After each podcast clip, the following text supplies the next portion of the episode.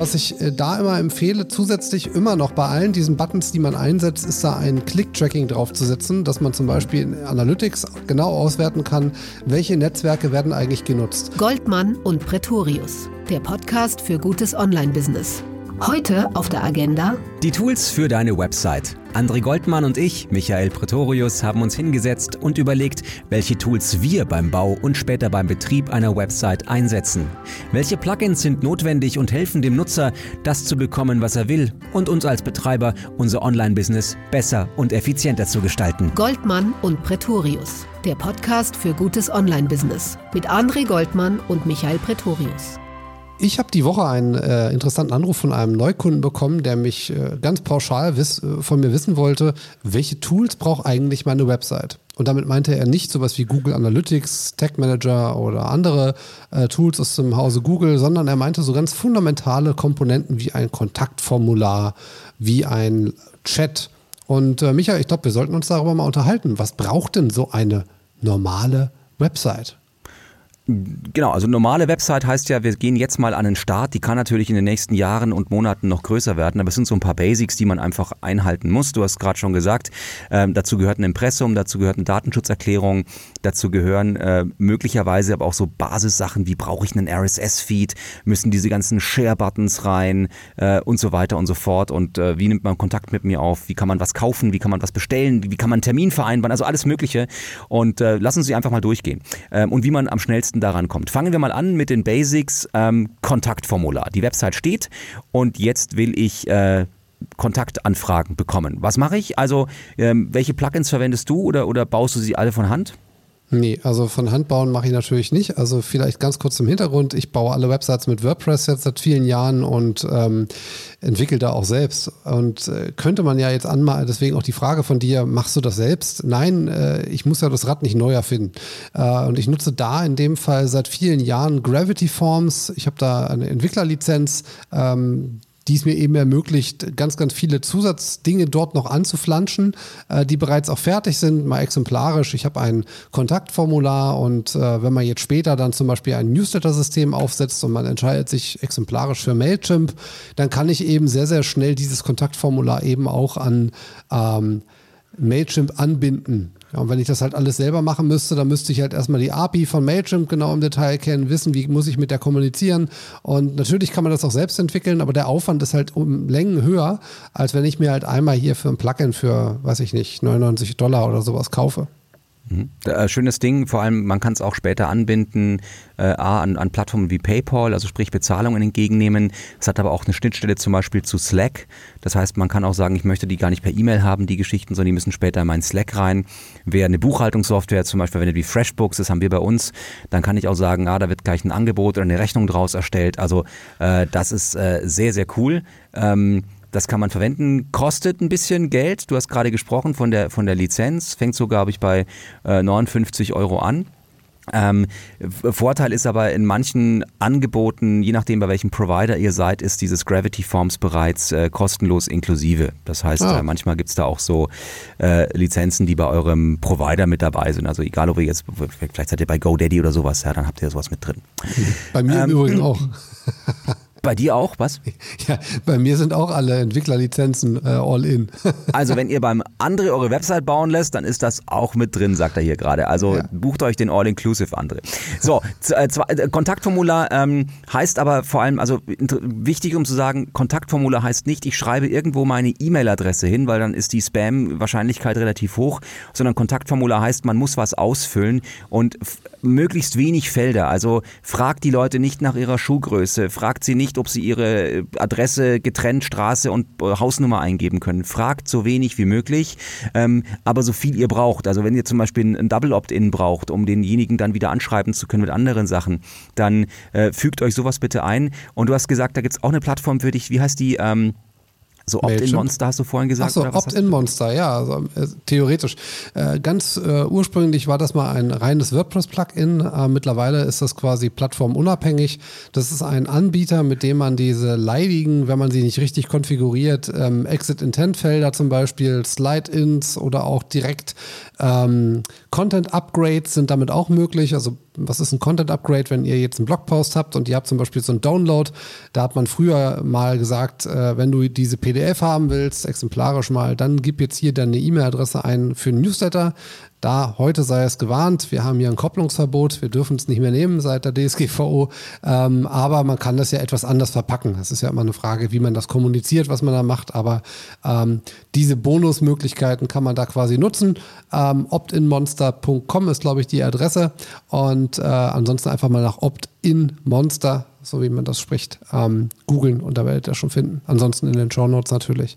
Ähm, eine Sache, die ich da noch mal zu sagen möchte, gerade bei diesen Kontaktformularen, was oftmals vergessen wird, äh, es wird ein Kontaktformular dort abgebildet. Ähm, was ich immer empfehle, ist, dass man auch den Ansprechpartner des Empfängers dort ähm, abbildet, äh, auch gerne mit Foto, zusätzlich auch noch mit der Telefonnummer, weil Menschen telefonieren auch gerne und so kurios das klingt, macht dort direkt daneben auch die E-Mail-Adresse hin, die der Empfänger hat.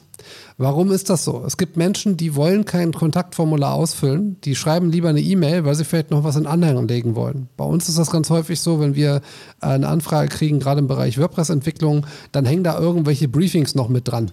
Und das ist über die Kontaktformulare oftmals gar nicht möglich abzuwickeln, weil da denkt man oft gar nicht dran, weil ein Kontaktformular soll ja erstmal zum ersten Kontakt dienen. Aber viele wollen nicht nur einen ersten Kontakt, sondern die wollen gleich ganz konkret sagen, was sie haben wollen. Und dann mhm. schreiben viele gerne eine E-Mail weswegen ich eben immer empfehle, zusätzlich zum Kontaktformular auch noch die Möglichkeit per ähm, Telefon und per E-Mail-Adresse Kontakt aufnehmen zu können. Gut, guter Tipp. Dann äh, Impressumspflicht in Deutschland. Ähm, we don't uh, have coolness, we have Impressumspflicht. Ähm, also was, was brauchen wir am besten? Es gibt ja Impressumsgeneratoren auch, an die ich mich wenden kann, äh, die man einbinden kann. Ich glaube, die braucht man jetzt nicht so wirklich dringend, weil Impressum ist relativ einfach erklärt in Deutschland. Es muss eine ladbare Adresse sein. Das heißt, ähm, es ist immer ein bisschen kritisch. Also ist da meine Privatadresse drin, wenn ich Freiberufler bin? Ist da meine Büroadresse drin? Ist da die vom Steuerberater drin? Also auf Deutsch, es muss eine ladbare Adresse sein, wo jemand vorbeikommen kann um euch im schlimmsten Fall die Handschellen anzulegen. Ähm, und das ist so das, das, das Minimum, was drin sein muss. Und dann gibt es noch so ein paar Sachen wie Handelsregisternummer, ähm, dann äh, auch die Erreichbarkeit äh, sollte gewährleistet sein. Und damit ihr wirklich alles macht, geht ihr in so einen Impressumsgenerator mal rein. Da gibt es eine ganze Menge wie Sand am Meer. Und entweder nehmt ihr die und dann müsst ihr die, wenn ihr die einbindet, äh, müsst ihr dann wieder so die halt nennen mit ihrem Link. Das ist halt ein bisschen Linkbuilding für diese Rechtsanwälte. Ähm, oder ihr überlegt euch einfach, was steht da drin, was abgefragt wird und schreibt es dann von Hand einfach bei euch selber rein. Da ist man rechtlich, ehrlich gesagt, ziemlich auf der weichen Seite. Ich habe da gleich noch einen Tipp, weil wir haben ja nicht nur eine Impressumspflicht, wir haben ja auch eine Datenschutzerklärungspflicht mittlerweile.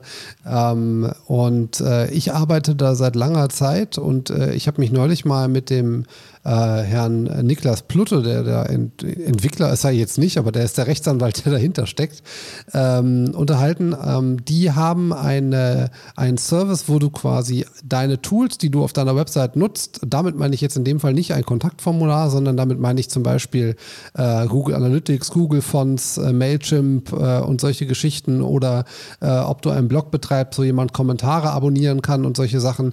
Die kann man dort alle aktivieren oder eben auch äh, nicht aktivieren aktivieren und man bekommt dann immer eine aktuelle Datenschutzerklärung direkt in die eigene Website gefeedet. Und man muss sich dann nicht darum kümmern, dass man das immer up-to-date hält, dass man da ständig reinschaut, ob sich mal wieder irgendein Gesetz, äh, Gesetzestext geändert hat und deswegen muss die äh, Datenschutzerklärung angepasst werden. Und äh, der Niklas Plutter hat zu mir gesagt, dass sie jetzt auch ähm, einen Impressumsdienst einführen wollen. Zu dem Zeitpunkt, wenn du das hörst, haben sie es vielleicht schon eingeführt. Ähm, deswegen kann ich dir das nur empfehlen. Das kostet äh, pro Domain äh, um die 120 Euro und äh, dann ist man da eigentlich safe, was das Thema angeht. Für welchen Zeitraum? Ein Jahr. Ein Jahr, okay. Genau. Und das ist halt, äh, wenn man mal gegenrechnet, also es gibt ja auch sowas wie äh, E-Recht 24, der wahrscheinlich bekannteste unter den ganzen Generatoren. Äh, die kosten, glaube ich, auch 20 Euro im Monat. Also im Grunde kostet Avalex gerade mal die Hälfte, wenn man das auf Jahr rechnet. Und ähm, finde ich eigentlich sehr fair. Gut, also Datenschutz äh, nicht selber schreiben, sondern Datenschutzgenerator. Und du hast es gerade wichtig gesagt, nämlich basierend auf den Tools, die man verwendet. Also wenn man zum Beispiel ein Facebook äh, Werbepixel verwendet, muss natürlich das in der Datenschutzerklärung drin sein. Wenn man ein Google Analytics verwendet, muss es drin sein und so weiter und so fort. Ähm, wichtiger Punkt dabei ist aber auch noch mit der Datenschutzgrundverordnung äh, die sogenannte Opt-out-Möglichkeit. Da wird es dann also wieder ein bisschen tricky. Das heißt, auch da haben wir diesen Cookie-Streifen unten oder oben, der dann mal so reinflippt und dann natürlich auch mit den Möglichkeiten dann zu sagen, mache ich da ein Opt-in oder mache ich da ein Opt-out oder für was gebe ich da mein Werbe-Opt-in oder Statistik-Login. Ähm, was machst du, äh, was machst du da, André? Hm, also erstmal zwei Geschichten, die ich dazu ganz kurz sagen möchte. Was mir so auffällt, dass von den ganzen Rechtsanwälten, die man so kennt, sei es Martin, Martin Schirmacher, immer exemplarisch, mhm. äh, und auch die anderen, die, die sich zu dem Thema Internetrecht, sage ich mal, positioniert haben, haben, glaube ich, alle keinen Cookie-Hinweis. Vielleicht verwenden sie keine Cookies. Äh, ich war, äh, ehrlich gesagt, ich habe natürlich schon mal nachgefragt, aber so, so wirklich schlau bin ich aus den Antworten nicht gekommen, weil welcher Internetanwalt mahnt den anderen ab? Also das kann ja nur, das geht ja ins Uferlose. Ähm, aber am Ende ist es mir wirklich aufgefallen, dass ganz, ganz viele Anwaltskanzleien eben das gar nicht haben. Und da bin ich mir deswegen gar nicht so hundertprozentig sicher, ob dieser wirkungslose tatsächlich zwingend sein muss.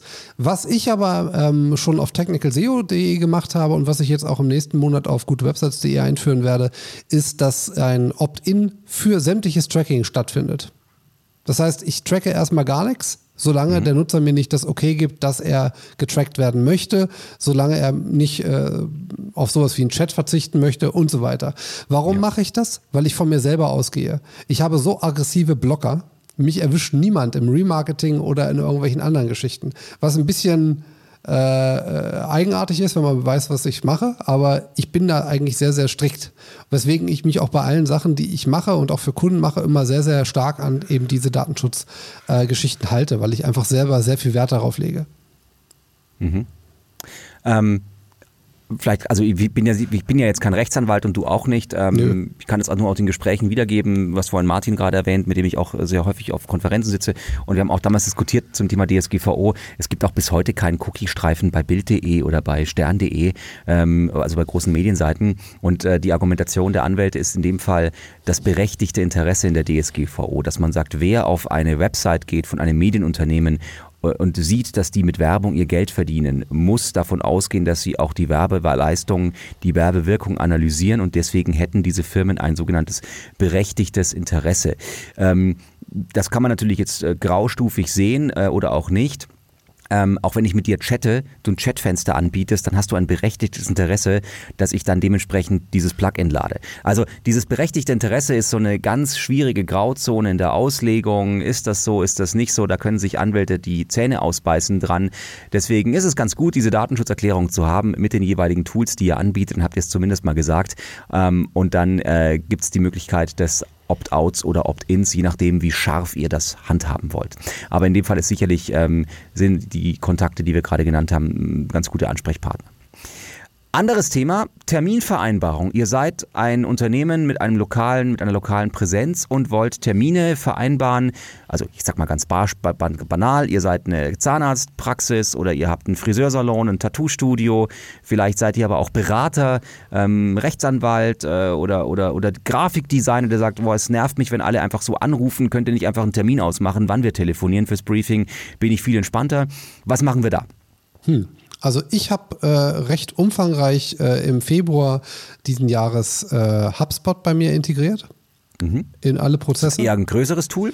Das ist, ja, es ist nicht ganz wenig Aufwand gewesen, aber es hat sich rückwirkend gelohnt und dort habe ich so eine Terminmöglichkeit eben auch. Also da habe ich verschiedene Formulare, die ich dann eben zuschicke, mal exemplarisch Telefontermin oder mal ein, ein ein längeres Meeting oder auch mal eine Auditbesprechung, äh, dass eben meine Kunden direkt Zugang haben zu meinem Kalender, damit eben nicht dieser ständige Hin und Her Ping-Pong da gespielt werden muss, ähm, wann es dann dem einen passt und wann dann wer anders möchte. Und dann dauert das drei Tage, bis der sich geäußert hat, dann ist der Termin nicht mehr frei und all solche Geschichten. Ähm, du machst das mit Outlook, glaube ich, ne? Genau, also ich habe da ein Tool, ähm, ich habe einen Outlook 365 Account, also halt ganz normal Outlook und ähm, also Office 365, ähm, Word, was auch immer alles dabei. Und dort gibt es einen Dienst, der nennt sich äh, Office Booking. Ähm, und in diesem Booking äh, kann ich alle Mitarbeiter auswählen, die ein, also Microsoft Bookings heißt es, die eine Verfügbarkeit haben sollen. Das heißt, äh, ich kann sagen, ich bin der Einzige, den man buchen können soll dann taucht gar kein Name auf oder nur meiner.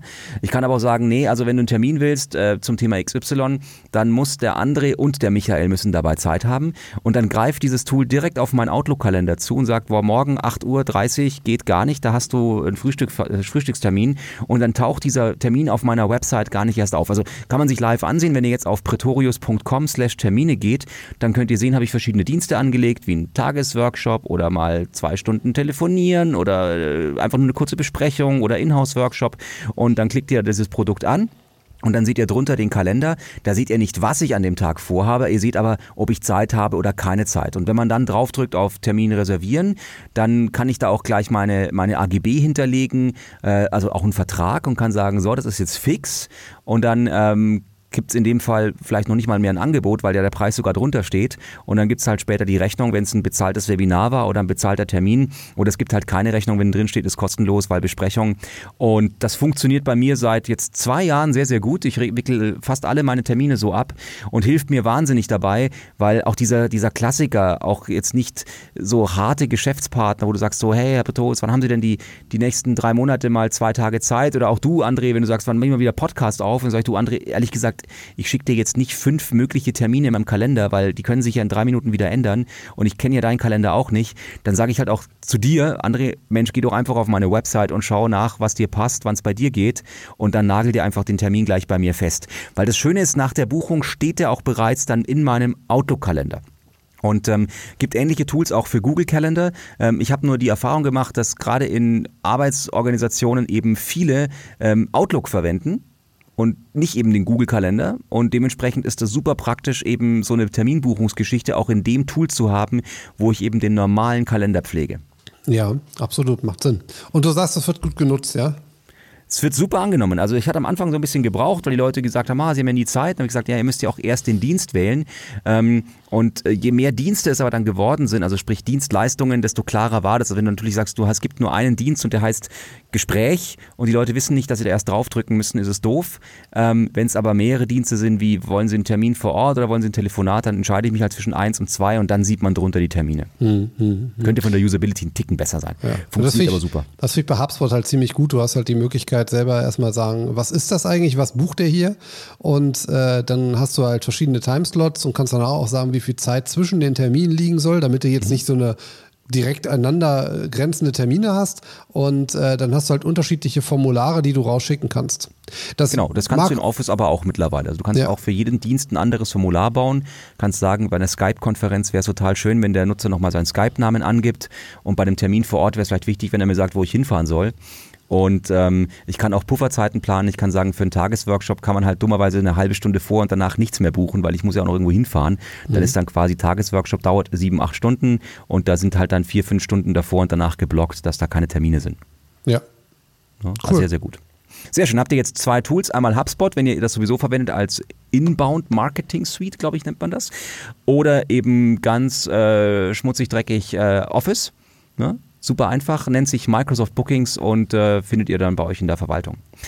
Download-Bereich. Ich möchte Sachen zum Download anbieten, PDF-Dokumente ähm, oder ein E-Book oder was, was ich gemacht habe als Vorlage. Ich möchte vielleicht Vertragsvorlagen verkaufen. Was macht man dann?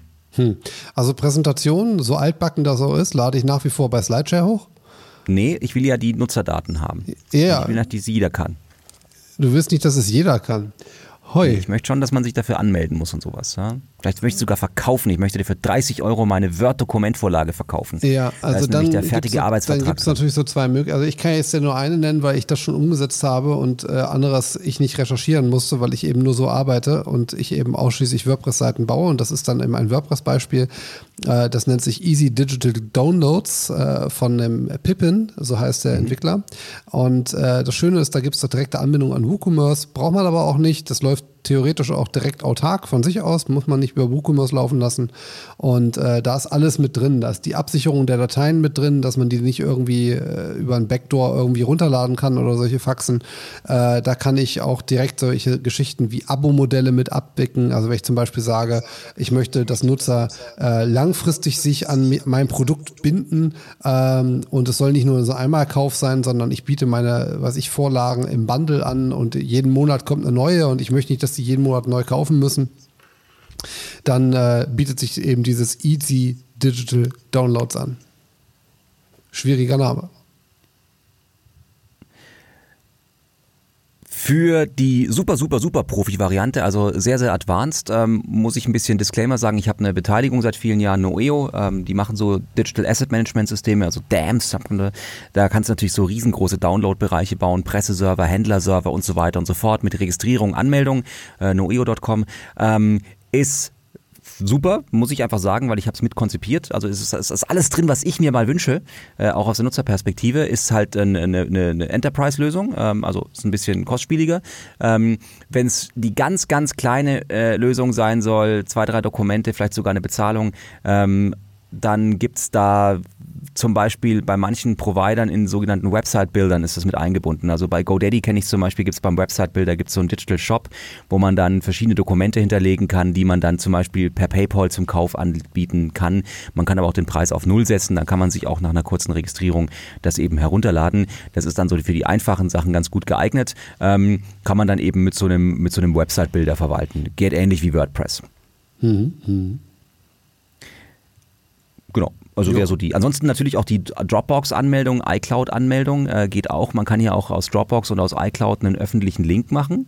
Und dann äh, wäre so zum Beispiel die Überlegung zu sagen, gibt es einen Kundenbereich, wo man sich einloggen muss, also eine passwortgeschützte Website und dann hinterlegt man als Download-Link halt einen äh, nicht öffentlichen äh, Dropbox-Link. Äh, ja. Nachteil, wenn man einmal das Login hat, kann man den halt dann teilen, dann muss sich halt nur der erste einloggen, in Anführungszeichen. Ja, aber das ist auch so eine, so eine Thematik. Ähm äh, ich meine, das, davor bist du eh nie befreit. Wenn die, was ich, das ist eine PDF, da lädt er sich runter und kann die auch per E-Mail verschicken. Ja. Und die wenigsten Stimmt. machen sich Gedanken über irgendwelche, äh, äh, was ich, äh, personenbezogene äh, Tracking-Möglichkeiten, um wirklich sicherstellen zu können, okay, diese Datei, die hat der Michael gekauft, äh, warum hat die jetzt der, weiß ich nicht, Sebastian, äh, wie kommt er dazu? Der muss sie ja von dir haben. Ja, und solche Geschichten, die machen ja die wenigsten. Ja, also wenn ich jetzt irgendwie eine Vorlage mache, da investiere ich jetzt nicht so viel Zeit, um da irgendwelche Sicherheitsmechanismen einzubauen. Ist natürlich was anderes, wenn ich jetzt, was ich ein E-Book produziere und das kostet so regulär 200 Euro, dann äh, möchte ich schon sicher sein, dass das wirklich nur die auch kriegen, die es haben. Oder zumindest ich, möchte ich sehen, wenn da irgendwo im Internet eine Kopie irgendwo da, da ist, dann möchte ich gerne wissen, wer war hier die, die Sicherheitslücke an der Stelle. Ähm, aber das betrifft ja nicht die Fälle, die wir jetzt hier beschreiben. Genau, es gibt ja ganze Businessmodelle darauf, also sowas wie äh, Verkauf von Dokumentvorlagen von Anwälten oder Vertragsvorlagen für Mitarbeiterverträge oder Fachbeiträge. Also kann ja durchaus sein, dass es euer Businessmodell da draußen ist und dann kann man eben solche Sachen aber auch mal prototypen mit einer relativ kleinen Lösung. Ja. RSS-Feed, nächstes Thema. Brauchen wir einen Really Simple Syndication Feed, so nennt das ja, glaube ich, übersetzt. Also muss man das abonnieren können, was ihr da macht. Äh, ist bei Blogs sehr beliebt gewesen, bei Nachrichtenseiten. Äh, für Podcasts ist das natürlich die technische Grundlage. Braucht es jede Seite oder ist das Käse? André, macht das die Seite nur langsam? Ja, wenn man so eine Menschen erreichen möchte wie mich, die ja keine Social Networks nutzen äh, und sich auch nicht für jeden Newsletter anmelden, dann braucht man RSS weil ich wirklich sehr, sehr intensiv RSS lese. Ich habe einen ganz, ganz klaren Workflow. Ich sitze jeden Samstag, wenn ich einkaufe, sitze ich vorher in meinem Lieblingscafé für eine Stunde und lese die RSS-Feeds der Woche. Du bist ja ein Nerd. Ja, verrückt, was? Sehr gut. Ja, und, ich denke es äh, mal andersrum. Ich brauche RSS-Feeds von anderen. Ich habe zum Beispiel ähm, ich finde ja Mediatheken toll, aber ich finde die Mediatheken teuer und irgendwie auch schwachsinnig, weil wir haben ja auch YouTube. Und es gibt ein ganz tolles Ding, man kann nämlich aus jeder YouTube-Playlist einen RSS-Feed generieren. Und wenn ich ein passendes Redaktionssystem habe, Klammer auf, zum Beispiel wieder Noeo, Klammer zu, dann kann man sich diese RSS-Feeds importieren geht auch mit anderen Redaktionssystemen. Und dann kann man sich zum Beispiel aus einem YouTube RSS-Feed für die Playlist Featured Videos, die man so genannt hat, automatisch eine Mediathek bauen, die sich in das Layout der Website einfügt. Mhm. Also ich kann quasi meine Mediathek oder eine Videoseite bei mir auf der Website komplett automatisieren, indem ich einfach nur meinen YouTube-Kanal schön pflege in Playlisten und habe dann gespiegelt den Kanal bei mir auf der Website. Super simpel, muss man nur einmal anfassen, nämlich diesen RSS-Abgleich und dann hat man das. Ähm, genauso kann man aber auch sagen, wir haben auf der Website zum Beispiel wichtige Sachen wie Pressemitteilungen oder wie zum Beispiel ein Statusbericht, wie sind wir die Woche im Urlaub oder nicht im Urlaub. Und dann kann man sowas zum Beispiel auch als RSS planen, um das wieder mit anderen Websites äh, zu füllen. Wo denke ich mal ganz nerdig. Also beispielsweise gibt es eine Planung, äh, sind wir die Woche mit drei Leuten besetzt oder mit einer Person besetzt? Äh, wie ist die Auslastung? Äh, in der, muss man lange anstehen im Laden? Ich mache es mit Beispiel Friseursalon. Kann man natürlich auch lustige Sachen machen, wie zum Beispiel, wann haben wir offen, wann haben wir nicht offen? Das habe ich als RSS-Feed auf der Website. Und im Laden geht dann automatisch die Lampe auf Rot oder auf Grün und ich habe das dann verbunden mit so einem If This Then That Service. Also wenn du sagst, du bist nerdig, weil du am Montag deine RSS-Feeds liest, dann sag ich bin noch mehr Nerd, weil ich kann über RSS-Feeds die Lampe planen. Das hast du gesagt, dass ich nerdig bin, weil ich im Café sitze. Wir hatten das früher hier so, dass ich per If Then That, wenn ich das Büro verlassen habe, auf Basis meiner Geolocation, haben zu Hause die, die Lampen geblenkt. So, ihr wisst, warum ihr diesen Podcast hört, weil ihr die zwei absoluten Superidioten habt hier oder Superfreaks, die mögliche Sachen machen. Also, wenn euch das interessiert, RSS-Feed, Lampe einschalten oder sagen, ich möchte irgendwas über RSS-Feeds auslösen, geht mal auf die Website ifthisthenThat.com, also wenn dies dann das.com. Da kann man zum Beispiel dann solche Automatismen steuern. Dann könnt ihr selber für euch entscheiden, ob ihr einen RSS-Feed braucht und was da drin stehen könnte. Genau. Du hast gerade die Social Media angesprochen. Share-Buttons. Teile das eine bei. Frage, Michael. Entschuldigung, was bitte? Du hast, du hast vorhin was Spannendes gesagt, und zwar RSS-Feed von Playlist bei YouTube. Wo findet man denn die? Äh, gar nicht. Das ist das Problem. Äh, man muss die Playlist aufmachen und dann muss man mit quasi einem Browser, der das RSS vorschlägt, muss man dann das öffnen, dann sieht man dieses Icon. Ansonsten muss man sich einfach mal ergoogeln, wie, die, wie der Aufbau einer RSS-Datei von Google ist und dann gibt es ja eine Playlisten-ID und die fügt man dann da ein. Ach, so ein Ding baue ich. Das ist doch äh, ja, schnell, ja, ist easy. schnell gemacht. Also ist, man muss es halt nur wissen. Also jede Playlist hat eine benutzerdefinierte Nummer, diese ID und der RSS-Feed fragt halt einfach irgendeine Playlist Auf Basis, alles klar, alles klar. Gut, dann weiß No? ich Bescheid. Ist, ist, ist also Nerd für Anfänger. Share-Buttons. Brauche ich einen Teilen bei LinkedIn, Teilen bei Xing, Teilen bei Facebook, Teilen bei Twitter oder ist das sowas von 2009, dass man es wieder weglassen kann?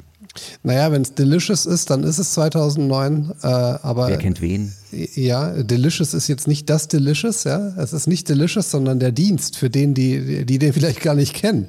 Äh, das war mal ein Dienst, wo man Bookmarks hinterlegen konnte, so ähnlich wie Mr. Wong und so.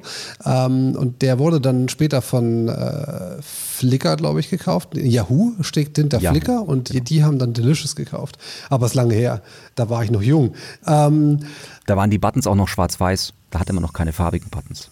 Alles klar. Ja, das, das, das stimmt. Äh, und Aber es kam dann irgendwann auf, dass man so 20 solche Buttons nebeneinander hatte. Und ich sehe immer noch, dass ganz viele, die ihre Websites bauen, sich einfach so eine Buttongalerie da reinmachen, äh, for no reason. Und was ich immer am schlimmsten finde, ist, wenn ich auf die Startseite gehe von einem Unternehmen und dann sehe ich unten diesen Xing LinkedIn-Button, wo ich mir denke, jetzt kann ich auf deren LinkedIn-Profil gehen. Aber nein, was ich eigentlich soll, ich soll meinem Netzwerk bei Xing sagen, dass es diese Startseite gibt. Also ich soll die Startseite teilen. Und das macht nun genau null niemand. doch einer. Also, bitte? doch eine Gruppe macht das. Der Geschäftsführer. Der Geschäftsführer oder die Geschäftsführerin. Ja, ja, so ungefähr. Nein, aber das ergibt keinen Sinn. Also diese Share-Buttons machen nur dann Spaß, wenn man sie auf der untersten Ebene integriert, also auf der Artikelebene. Nicht auf Übersichtsseiten, nicht auf Startseiten, nicht auf Einstiegsseiten, sondern dort, wo die tiefste Information sitzt, die man auch wirklich teilen möchte. Und dann fokussiert die bitte auch auf Netzwerke, die zu dem Nutzungsszenario passen. Also wenn es eine Business-Website ist, brauche ich vielleicht nicht unbedingt den Facebook-Share-Button. Dann ist vielleicht so ein LinkedIn- und Twitter-Button viel sinnvoller. Äh, wenn es eine Seite ist, die Spaß machen soll, kann man vielleicht den äh, LinkedIn-Knopf weglassen. Also überlegt euch da, wo ihr euch bewegt und was für soziale Netzwerke haben eure Zielgruppen. Was ihr wiederum sehr gut über die Tracking-Pixel herausfindet, weil ihr seht ja, wie viele Remarketing-Kontakte ihr mit LinkedIn oder Facebook generiert. Und wenn ihr da sagt, da ist ja eh nie einer drauf, dann könnt ihr den Button auch gleich weglassen. Und Genau. wenn die äh, nach Hause telefonieren können, die Button, was sie in der Regel tun, wenn sie dynamisch sind, dann müsst ihr die dringend in die Datenschutzerklärung mit aufnehmen. Das reicht aber meines Wissens nach auch nicht mehr, weil äh, da gibt es ja diese Scharif-Lösung zum Beispiel, wo man dann erst den freischalten muss. Selbst da, dafür, dafür, dafür brauchst du einen entsprechenden Passus in der Datenschutzerklärung. Also diese dynamischen, da würde ich dringend die Finger von lassen, auch aus Web-Performance-Sicht, also La- Seitenladegeschwindigkeit, weil je nachdem, wie schnell die eben da sind, behindern sie eben das Rennen an eurer Seite und äh, machen eher negative Aspekte als positive.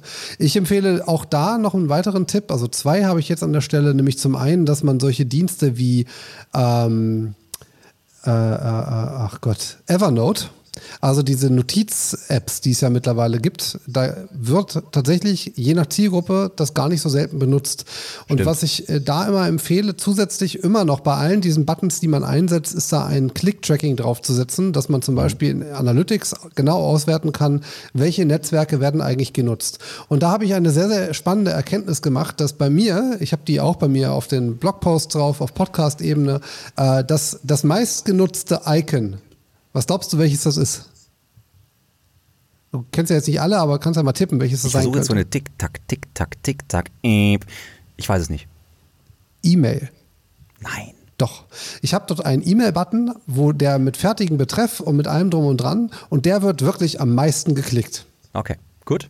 Sagt André da, Goldmann, auch, der auch, auch, ein Chatfenster auf seiner Website hat. Warum Chatfenster? Äh, aus zweierlei Gründen. Ich, ich, predige immer, werdet menschlich mit eurer Website. Und ich kann nur menschlich werden, wenn ich ansprechbar bin. Und ansprechbar bin ich nur dann, wenn ich Präsenz zeige. Und so ein Chatfenster zeigt halt absolute Präsenz. Aber bevor wir jetzt über Chat sprechen, möchte ich noch eine Sache ganz kurz sagen. Und zwar, wenn ihr auch solche Buttons integriert, könnt ihr da auch noch einen Schritt weiter gehen und nicht einfach plump ähm, solche Geschichten machen wie äh, äh, jetzt auf Facebook teilen. Und auch nicht dieses, ähm, was ich gerade sagte mit, mit der E-Mail. Was ich bei mir mit drin habe, ist nämlich äh, eine Sache, dass ich bei mir in der Sidebar und wenn man mit dem Smartphone draufkommt, dann ist das unten. Da steht dann nicht per E-Mail weiterleiten, sondern da steht später weiterlesen. Weil es gibt viele, die haben, Fuchs keine Zeit, sich so ein, ich schreibe relativ lange Beiträge meistens und die haben nicht in dem Kontext, wenn ich jetzt beispielsweise über Social Media jemandem das zuschicke, der hat gar nicht die Zeit, sich mit 3000 Worten zu befassen, aber der hat vielleicht das Gefühl, ah, das ist echt interessant. Das würde ich gerne wissen, was da steht. Und deswegen habe ich einen später Weiterlesen-Button. Und wenn du da drauf drückst, dann öffnet sich quasi dein E-Mail-Fenster mit dem Betreff Leseerinnerung. Und dann äh, steht dann kurzer Einleitungstext, hi, liest jemand den Beitrag zu Sprache C in Google Analytics entfernen und verhindern durch und dann der Link. Viele Grüße, André vom Büro für gute Websites. Und äh, das wird sehr, sehr stark genutzt. Und ähm, einfach mal den Prozess zu Ende denken und dann diese Buttons anreichern mit einer, mit einer klaren Call to Action. Chatfenster, wo hast du es her? Äh, Chatfenster läuft auch über HubSpot. Ich habe hier quasi äh, Kosten äh, reduziert, indem ich nämlich nicht wie früher, da hatte ich ChatLio im Einsatz, ähm, das kostet 50 Dollar im Monat. Äh, dann habe ich diese Terminverwaltung, die kostete Geld. Dann habe ich äh, Newsletter und all so ein Kram. Und dann war ich irgendwo bei 150 Euro an Tools nur für meine Website.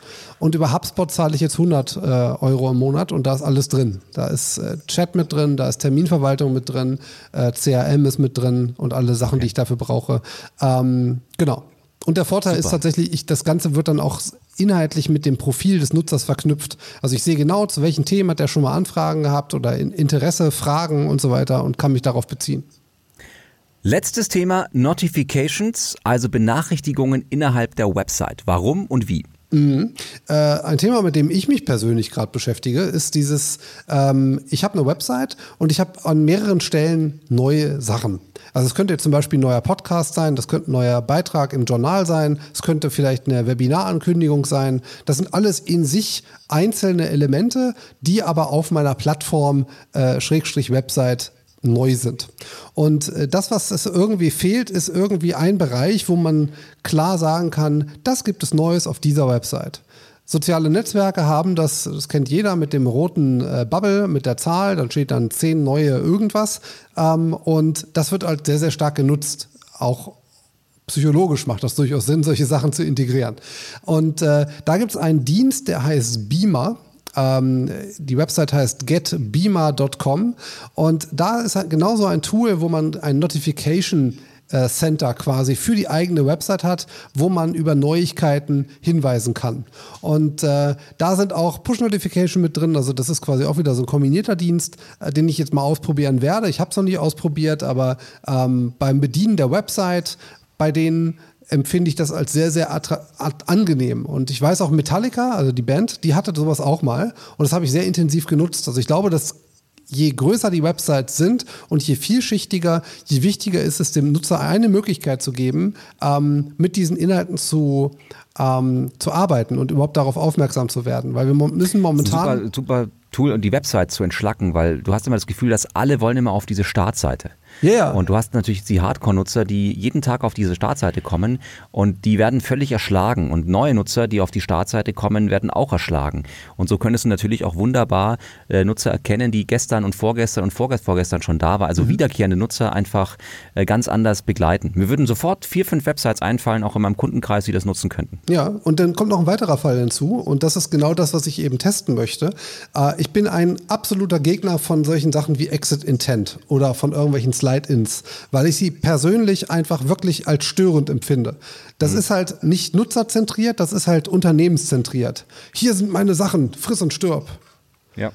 Und ja, ich muss immer beides in Einklang bringen und das ist auch meine Grundphilosophie, dass ich beide Ziele wirklich ähm, zusammen in Einklang bringen möchte. Aber diese Exit Intents sind halt, ich sag mal, die Krücke, die wir halt im Moment nur haben, weil es gibt eben wenige, die so eine Art Notification Center für ihre eigenen Inhalte haben.